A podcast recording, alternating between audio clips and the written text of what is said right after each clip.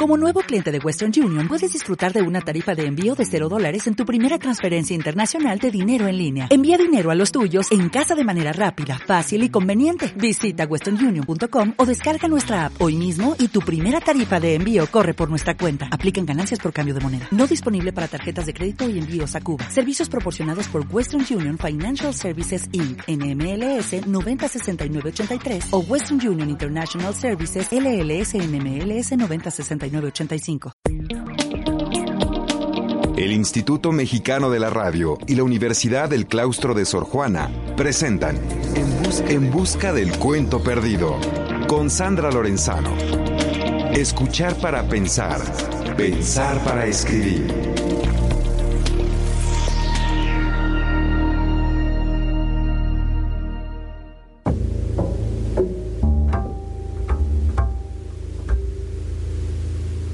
Había una vez. ¿Cómo sigue el cuento? ¿Dónde está? ¿Dónde se ha escondido? Los invito a que me acompañen una vez más a encontrar ese cuento que cada uno tiene guardado muy dentro de sí. Aquí buscaremos los caminos que nos lleven a encontrarlo. Hola a todos, bienvenidas y bienvenidos a En Busca del Cuento Perdido, un programa que realizamos conjuntamente el Instituto Mexicano de la Radio y la Universidad del claustro de Sor Juana. Gracias por acompañarnos en esta aventura de leer, escribir, soñar e imaginar juntos. En busca del cuento perdido. Se escucha a través de Horizonte 107.9 de FM en la Ciudad de México, en Radio Imer 540 AM en Comitán, Chiapas, en órbita 106.7 de FM en Ciudad Juárez, Chihuahua, en la popular 1350 AM de Cacahuatán, Chiapas, en Yucatán FM 92.9 en Mérida, Yucatán, y en el mundo entero por Radio México Internacional, una estación que se transmite por internet www.radiomexicointernacional.imer.gov.mx. También pueden escucharnos desde su computadora en www.horizonte.imer.gov.mx. Los teléfonos en cabina 5628 1736, 5628 1737 y Lada sin costo 01800 546 37. Correo electrónico en busca del cuento perdido arroba yahoo.com.mx. Twitter arroba Sandra Lorenzano. Facebook en busca del cuento perdido. Y recuerden que en el blog sandralorenzano.blogspot.com está el podcast con nuestros más de 130 programas para que puedan escucharlos cuando lo deseen. Allí simplemente tienen que entrar a la pestaña que tiene el título de programas.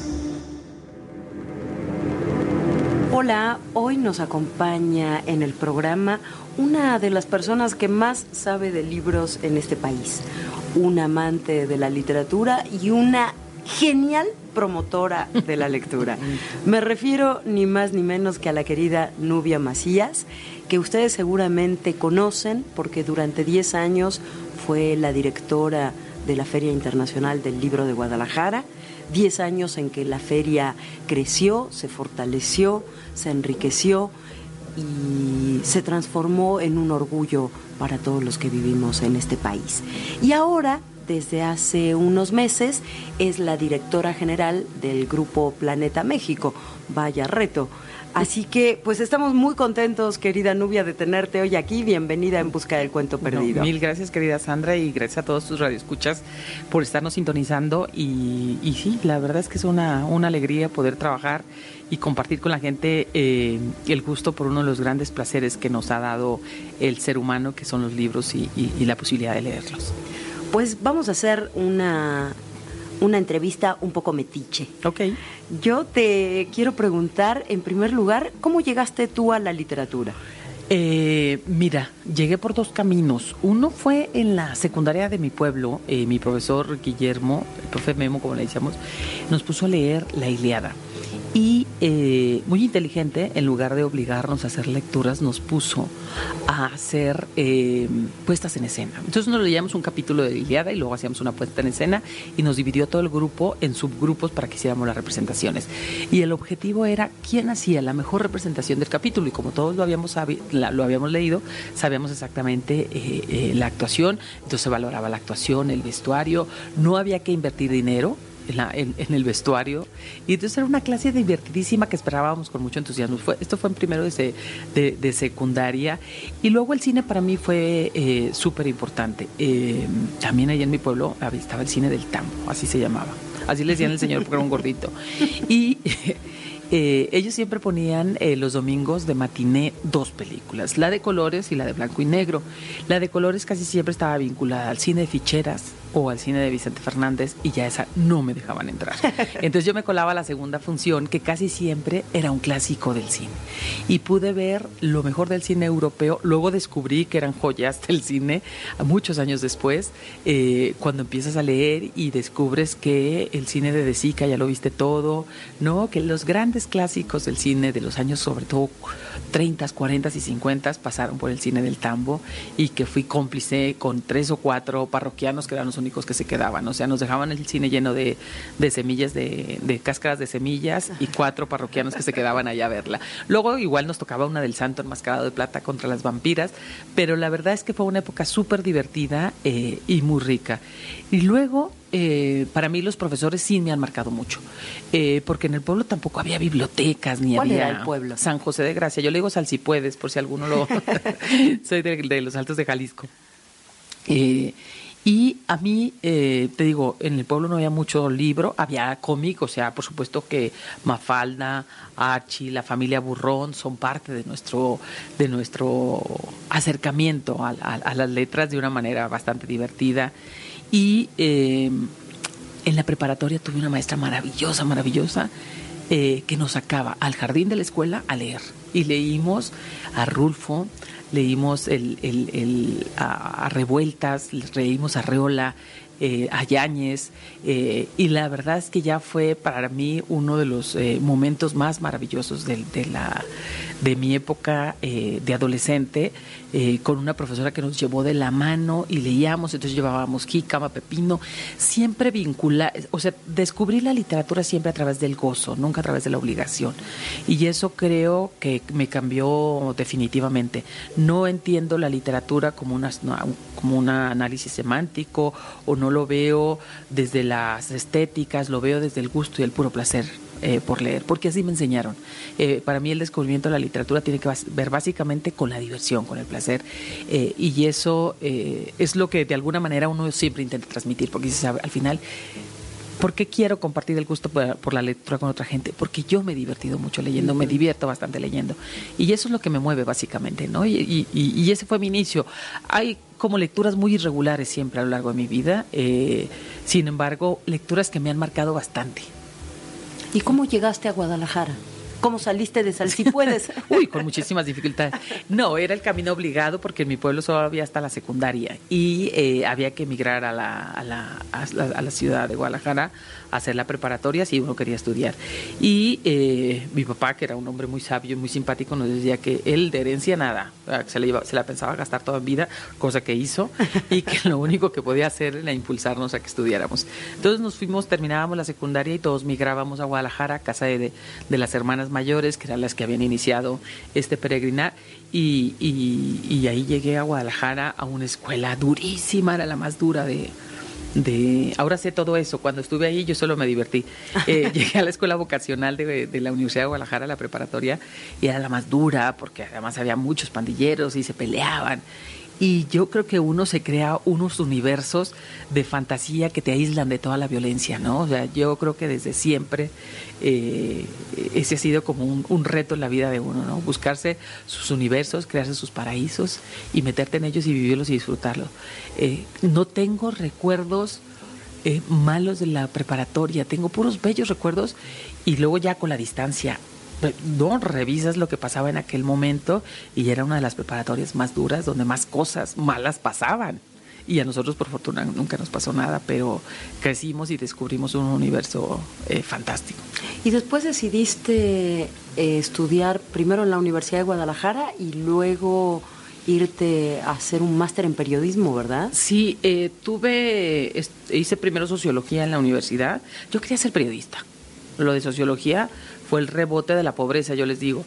Eh, la Universidad de Guadalajara nunca tuvo periodismo y qué bueno que nunca lo tuvo a nivel licenciatura, porque eh, me parece que para llegar a ser periodistas hay que tener más sentido común, más conocimiento, más know-how, como se dice ahora, eh, y que te permita tener la sensibilidad y entender los procesos de la sociedad como para poder cubrirlos. Entonces yo hice sociología porque no había en la Universidad de Guadalajara, en la periodismo en la UDG.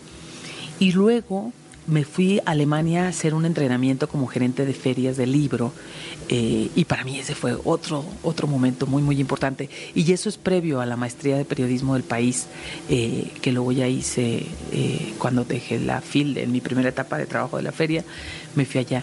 y te digo que me marcó mucho, porque yo estando en la universidad un día me, me, me, largué cuatro meses, porque así me dijo mi madre, te largaste y ni siquiera nos, nos avisaste. me fui cuatro meses a vivir a Seattle, Washington, a estudiar inglés y vivía con una gringa maravillosa, con, con Kay Hoover, que era un amante de la literatura latinoamericana. Y es otro momento muy importante que me marca para la lectura porque eh, esos meses me leí, pues estaba la revolución nicaragüense, todo, ¿no? había pasado todas las gravísimas crisis eh, democráticas de Chile, de Argentina, eh, de Nicaragua, de todo Centroamérica. Y claramente para mí leer toda esa literatura en ese momento para mí fue también, me marcó mucho, claramente que uno ya lo hizo de izquierdas ese momento. y luego me acuerdo que en Frankfurt, la biblioteca de Frankfurt, también tenía dos secciones maravillosas y eran clásicos eh, de la literatura universal en español y eh, el que era el director de la feria en aquel momento, Peter Faijas, estaba casado con una argentina y llamaba América Latina. Y entonces ahí descubrí a los clásicos latinoamericanos que todavía no había leído.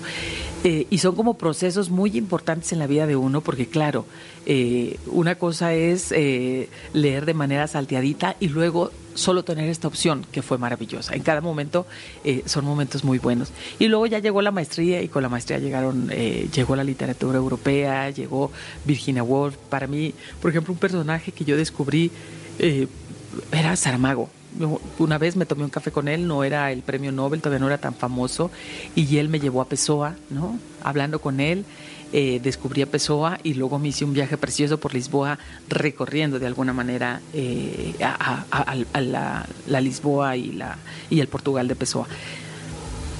¿Qué lo marca uno? La gente, la gente que te coge de la mano y te va llevando, ¿no? Eh, y la maestría pues fue mucha diversión y me lo pasé súper bien, me tocó la, el coletazo de la movida española. Y la verdad es que me, me un año completo. era, muy divertido. Entrábamos a clases a las 9 de la mañana y salíamos a las 9 de la noche. Era un curso súper intensivo. De, empezaba el 2 de enero y terminó el 23 de diciembre. Y creo que no dormí en todo ese año. Porque claro, Madrid era divertidísimo, estábamos todos solteros, estábamos todos jovencitos. Yo esta era la primera vez eh, que recibía, no tenía que trabajar para, para comer, porque recibía beca para estudiar la maestría. Y entonces yo me sentía, bueno, la reina del mambo. Eh, y era, la verdad es que fue una época excepcional, buenísima, en la que nos reímos, conocimos, leímos, hablamos, disfrutamos. Es la época en la que más conciertos he ido en mi vida, en la que más me he parrandeado en todos los sentidos pero con una riqueza espiritual deliciosa. Yo me lo pasé, me lo pasé muy bien, aprendí muchísimo y por fin aprendí a ser periodista, que era lo que yo quería, que eso era muy importante para mí. Entonces, ha habido épocas muy, muy, muy variadas y muy diferenciadas, pero la literatura siempre ha estado por ahí presente. Y las herramientas que te da el periodismo, además del amor a los libros, te ha servido para construir esta, este universo en el que te mueves tú, ¿no? Que es un universo que se mueve dentro de los libros y que pasa de la promoción a la lectura, a la edición y de la edición eh, después al diálogo con los autores. ¿Cómo, ¿Cómo lo vives eso? ¿Cómo lo ves? Eh, el periodismo me dio mucho, yo creo que me desarrolló el sentido común porque el pragmatismo al que te obliga el periodismo, yo hice muchos años radio, cuando viví en Europa me tocaba hacer radio. Entonces eh, la radio era horrorosa y maravillosa. Primero porque era la velocidad de la información, dar el flashazo informativo, pero en 50, 60 segundos tienes las limitaciones. Eh, y aprendí a buscar exactamente el punto informativo, o sea, qué es lo que le tengo que comunicar a la gente y, y, entiendes muy bien lo que es eh, eh, dar la información del qué, quién, cómo, cuándo, dónde y por qué, pum, se acabó la nota, ¿no? y luego el periodismo escrito te, obliga a reflexionar mucho más de lo que normalmente lo haces, te sientas, eh, y, pero creas mucha estructura, porque al final, si quieres comunicar de manera directa, sin tanto barroquismo, tienes que hacerlo desde ahí. Eh, yo creo que me dio una cantidad de elementos espléndida para poder hacer gestión cultural. Yo creo que si yo hubiera llegado a la dirección de la feria, eh, antes de haber hecho periodismo, a lo mejor no hubiera sido tan eficiente. Yo sí, para mí sí fue clave mi, mi, paso por el periodismo eh, y luego mi llegada a la FIL como directora, porque claramente tuve otros elementos, tuve otras herramientas. Eh, porque al final la gestión en qué consiste, en tener todas las habilidades y las posibilidades de convencer al mundo entero de que tu proyecto es el más maravilloso, el más bonito y el que mejor acercamiento tendrá con la, con la humanidad. Eso solo te lo da si, has aprendido a comunicar. Y eh, el periodismo sí me dio esas herramientas, porque al final, te digo, tienes que ser súper hábil para buscar la información convencer a quien la tiene de que te la suelte, ¿no? Así que no es tan fácil. Contrastarla, pues que es fundamental en el periodismo tener siempre eh, las herramientas profesionales para contrastar la información y luego darle forma para podérsela comunicar a la gente. Así es la gestión. La gestión cultural es así de suave, de fácil, no tiene tampoco ninguna dificultad, es solo cuestión de hacerlo. Y luego un caso, un, tema fundamental para cualquier gestor, el periodismo es para ahorita no es para mañana, ¿no? Y el ahorita mexicano puede ser muy laxo. el ahorita, el ahora, en este momento es cuando tienes que entregar. Si es radio, tiene una hora puntual para emitir la información.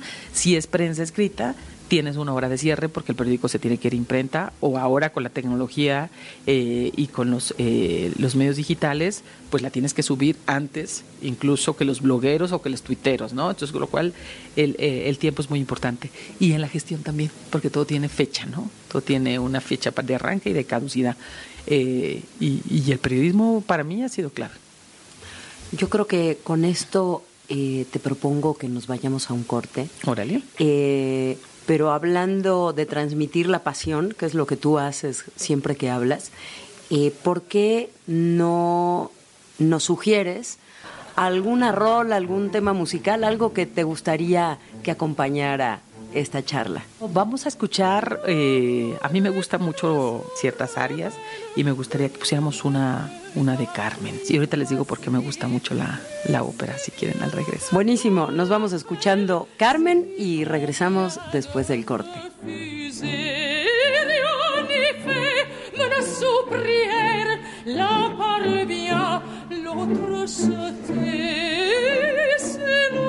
que je préfère.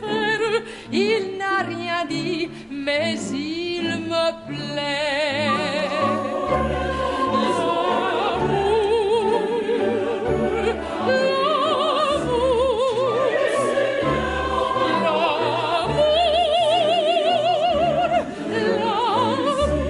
L'amour est enfant du poème. Il n'a jamais, jamais connu de loi.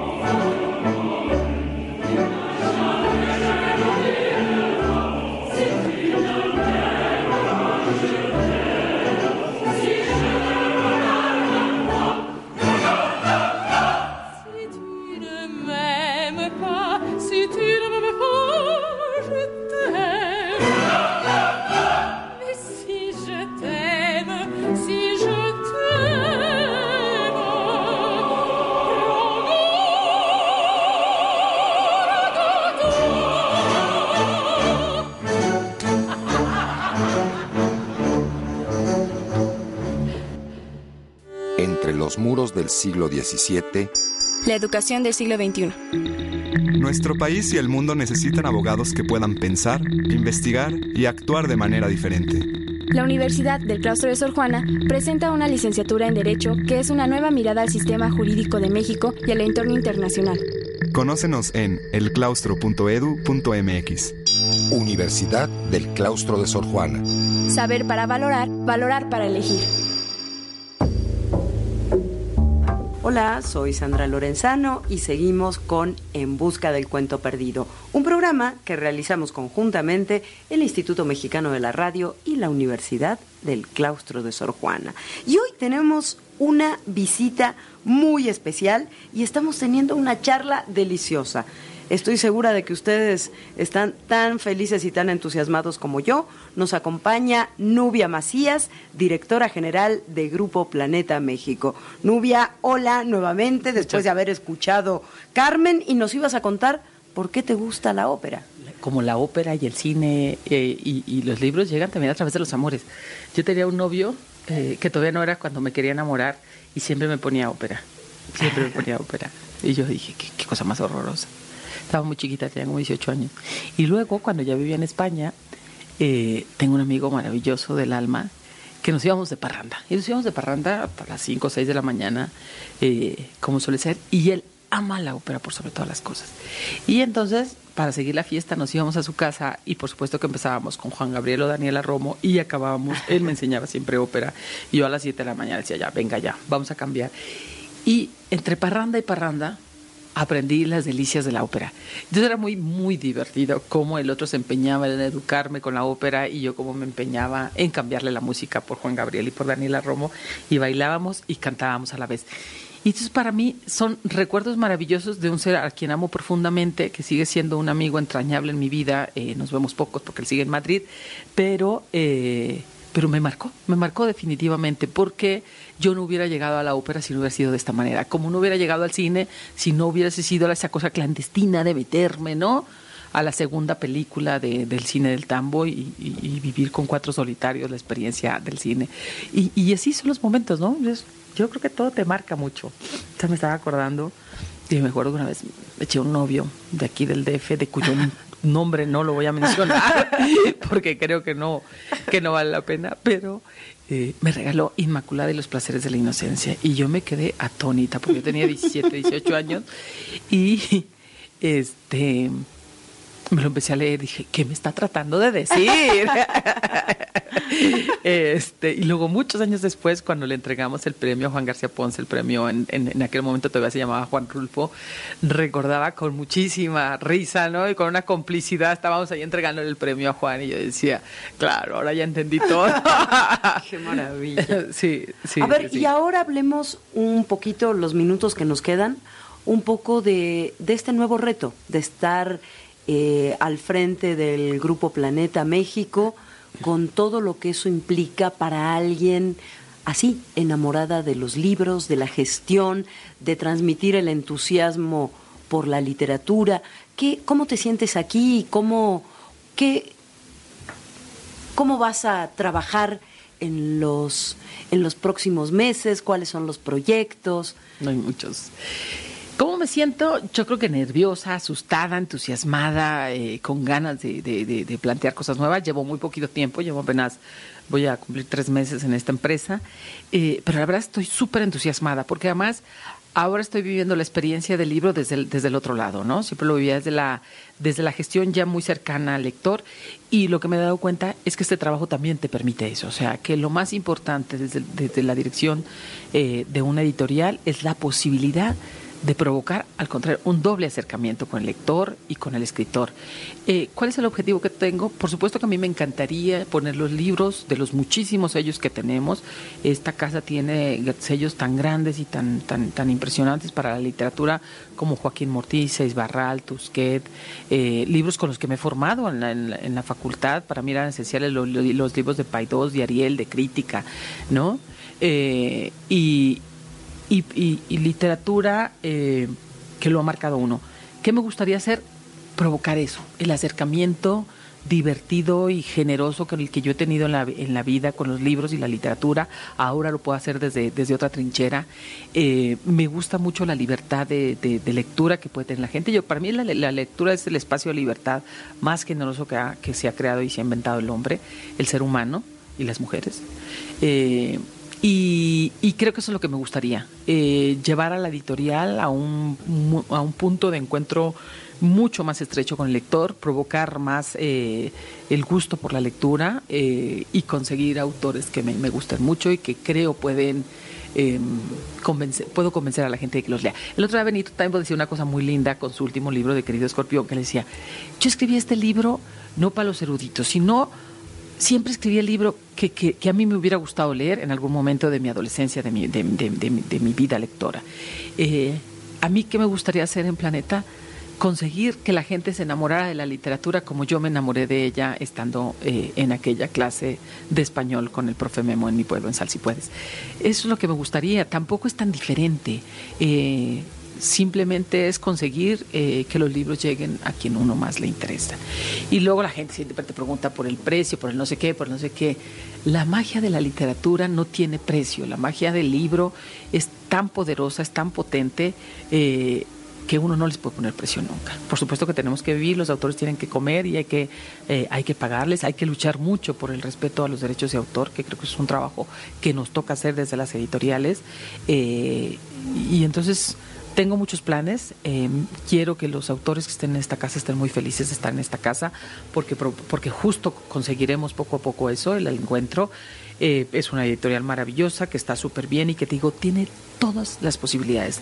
Tenemos multitud de títulos para niños, para adolescentes, para lectores que todavía no se han animado a dar el paso y se han acercado a la literatura, eh, buscando diversión, entretenimiento, conocer universos, mundos a los que quizá nunca vamos a poner eh, viajar, ¿no?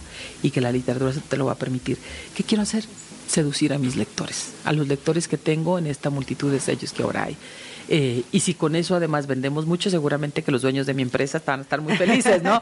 pero, pero eh, qué, qué, gusto, qué placer, qué ilusión y qué privilegio trabajar en un espacio que te permite hacer esto, o sea, trabajar con lo que más te gusta. Eh, y es con el, con el acercamiento. Entonces, travesuras haremos muchas, haremos muchas. Tengo un equipo espléndido de colaboradores. yo creo que este equipo vamos a poder hacer cosas muy buenas. Eh, y, esa es la tarea. Es muy sencillita, tampoco es nada complicada, ¿no?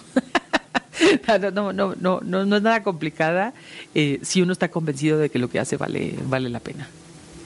Y como ya vamos cerrando, eh, es una pena porque podríamos seguir platicando ah. muchísimo. Se quedarán con los secretos, ¿eh? Se quedarán con la duda. No, no, seguramente se quedarán con las ganas de que tengamos otra charla dentro de poco tiempo, pero ahora fíjate que una de las características en Busca del Cuento Perdido es que este programa lo hacemos entre todos. No lo hacemos simplemente los que estamos de este lado del micrófono, sino que la gente que nos está escuchando, los amigos del programa, son quienes de verdad lo arman porque nos envían sus cuentos, nos envían sus relatos, sus textos. Siempre decimos y seguramente tú estarás de acuerdo conmigo, en que todos tenemos algo que contar. Uy, muchísimo. Se trata de perderle el miedo a, a, esa posibilidad de contar lo que tienes ganas de contar y de compartirlo con los demás. Entonces, te voy a pedir que hoy seas tú la que invite a los amigos en busca del cuento perdido a mandarnos un texto. Ellos saben que tiene que ser un texto de máximo 15 líneas para que lo podamos leer al aire y que me lo tienen que mandar al correo en busca del cuento arroba yahoo.com.mx, pero va a ser el cuento que tú nos pidas. Ay, yo quiero, yo sí, yo ya se me ocurrieron, se me ocurrieron varios. A ver, a ver. Yo como adoro a, a Rubén Fonseca y a Goitia, estaba pensando en un mix. Entonces, ojalá nos puedan contar, con mucho sentido del humor, una historia para que todos leamos este verano. Wow. Un cuento con mucho sentido del humor que nos lleve a algún libro o algún autor claro. en el verano. Sí, claro. Yo es que a mí yo pienso en verano y playa y para mí verano y playa son Rubén Fonseca a carcajadas y perdiéndome de la humanidad. O sea, puedo estar en la playa más multitudinaria y si estoy con Rubén Fonseca acá, con Ibargüengoitia, no veo absolutamente nadie y me río muchísimo. Entonces, para mí, el verano tiene que ver con las lecturas emocionantes de aventura y de mucha diversión. Eh, ojalá, ojalá nos puedan mandar. Uy, qué ilusión. Yo Buenísimo. Tengo una, tengo una, buenísima ya, pero se, las, se las leemos la próxima vez. Perfecto. Y fíjate que qué curioso, justo el programa de la próxima semana es sobre Rubén Fonseca, ahora que Brasil está tan en el candelero entre los movimientos sociales y el fútbol y una economía interesante. Rubén Fonseca y música de Brasil. Así que, pues a ver qué nos mandan. Queridos radioescuchas de En Busca del Cuento Perdido, así hemos llegado al final del programa de hoy. Muchísimas, muchísimas gracias, querida Nubia Macías, por esta charla deliciosa.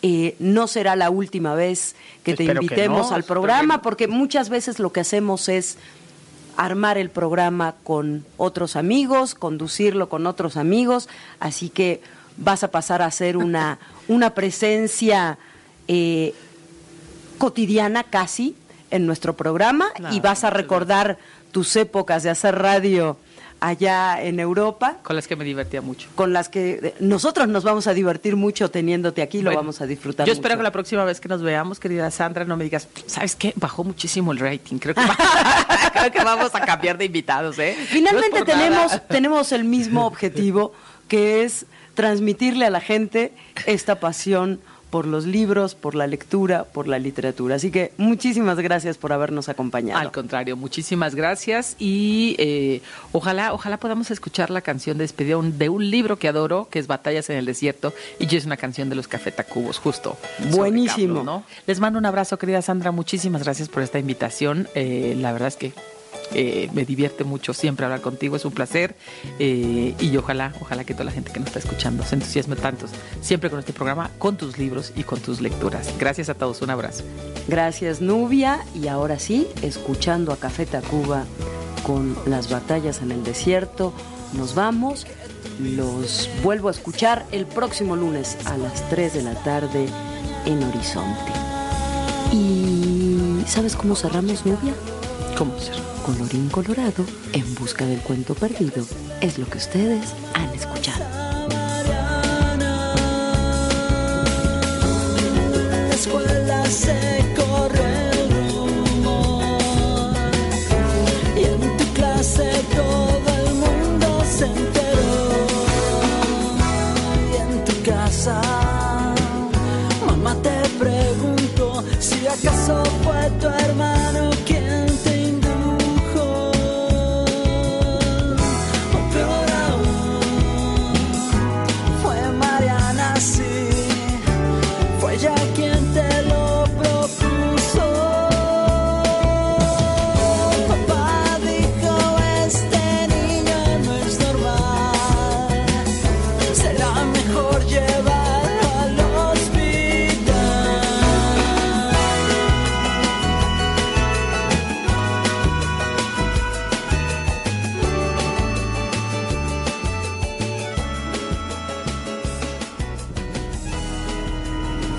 del cuento perdido.